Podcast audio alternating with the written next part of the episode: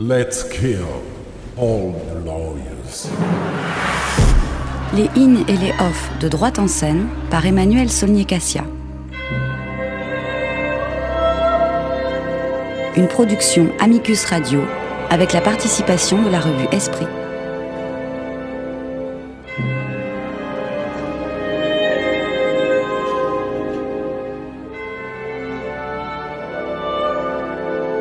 Aujourd'hui, 17 juillet à Avignon, je vais prendre un peu plus de temps que d'ordinaire pour défendre un spectacle très controversé dans le in et vous recommander également chaleureusement deux propositions originales dans le off.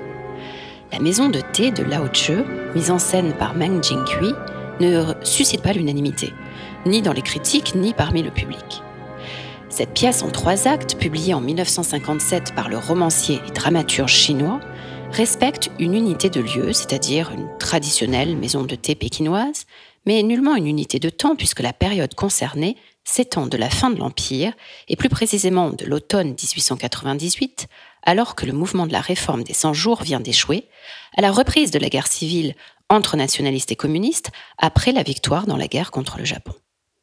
L'auteur lui-même a été le témoin direct de ces trois périodes, de son enfance, je précise qu'il est né en 1899, où il a vécu dans la misère de la fin de l'Empire et de la dynastie Qing, à l'âge adulte, lors de l'installation de la République durant laquelle il était néanmoins souvent à l'étranger, jusqu'à l'après 1949 quand il adhère à l'installation du nouveau régime communiste.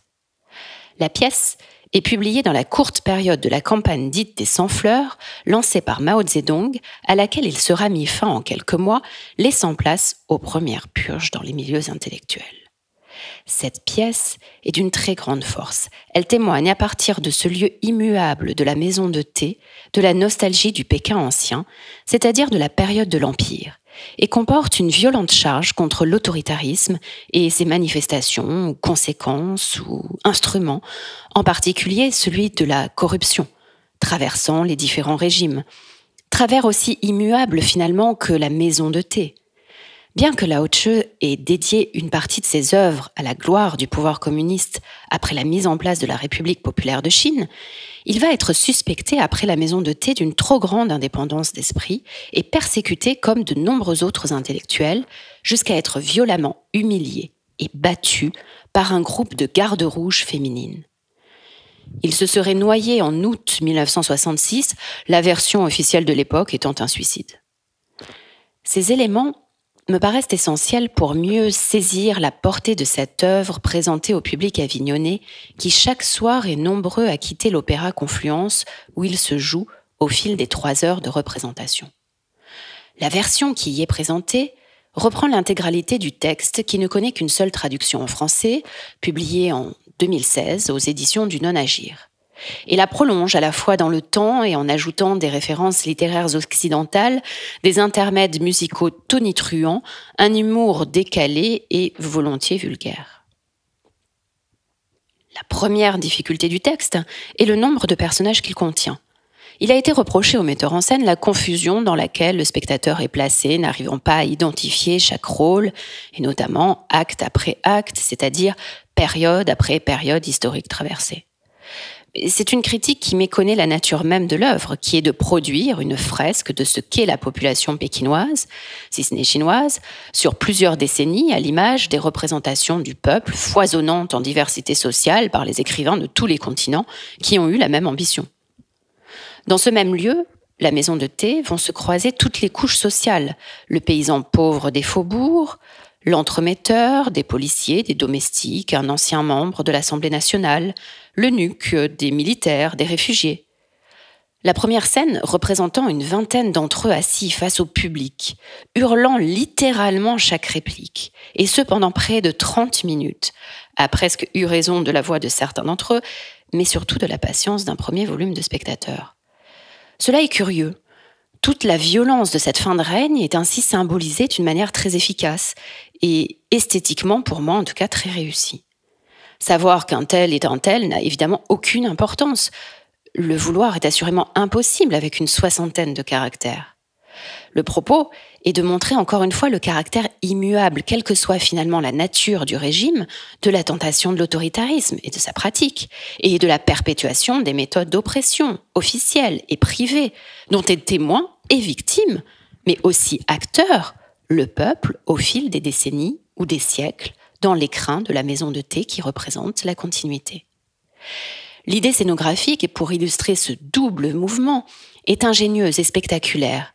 C'est une immense roue de plusieurs tonnes au centre du plateau qui ne sera véritablement utilisée dans sa technique qu'à la fin, quand elle se mettra progressivement à tourner avec le mobilier qui y était installé et qui va se détériorer minute après minute contre les parois dans un fracas visuel et sonore éclatant. Ici, on ne parle pas politique, dans la traduction papier de la pièce, ou gardons-nous de parler des affaires d'État, dans l'adaptation de Meng Jinghui, est une réplique récurrente de la pièce, pour bien souligner évidemment que, au contraire, tout est politique, y compris dans la démonstration du metteur en scène chinois Avignon, dont on ne peut que se féliciter qu'il puisse concevoir depuis Pékin aujourd'hui ce type de création. Secondé par le dramaturge allemand Sebastian Kaiser, convoquant Dostoïevski, Brecht et de manière générale la culture occidentale, il interroge aussi la violence de la société et du pouvoir actuel. C'est particulièrement pertinent car la question de la domination de la Chine par des puissances étrangères est une thématique très présente dans le texte, de la part d'un auteur qui lui-même a passé beaucoup de temps à l'étranger et dont les influences lui seront reprochées à partir de l'échec du grand bond en avant. Les plus blasés du théâtre contemporain critiquent l'inutile et dépassée démonstration à grand renfort d'hémoglobine, il est vrai, de découpes à la tronçonneuse, d'exécutions sommaires par balle. Soit. Cela me semble pourtant cohérent avec une représentation contemporaine de l'œuvre, en tout cas plus convaincant et encore que l'intermède de l'acteur, quelque temps seul en scène, demandant à parler à John Lennon et pas à Lénine, puis s'entretenant avec Tolstoï, le confondant avec l'auteur des Misérables. Il y aurait encore beaucoup à dire sur tous les ressorts de cette pièce, notamment l'idéalisme du propriétaire de la maison de thé souhaitant construire une grande usine pour réduire la pauvreté dans sa patrie, ou l'importance des figures féminines. La maison de thé se joue dans le Inn, à l'extérieur euh, de Avignon intramuros, c'est-à-dire à, l'Opéra Confluence, de 20h à 23h jusqu'au 20 juillet, avec relâche aujourd'hui. Il n'y a pas de tournée en France prévue pour l'instant à ma connaissance. Si vous ne le voyez pas à Avignon, ce n'est qu'en Chine ou en Russie que vous pourrez donc vous faire vous-même votre idée sur cette pièce.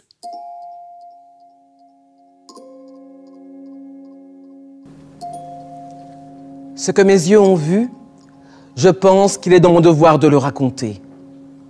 Parce que peu de gens savent ce qu'est l'esclavage. La vérité doit être dite. J'ai été esclave. J'ai ressenti ce que ressent une esclave et je sais ce qu'une esclave sait.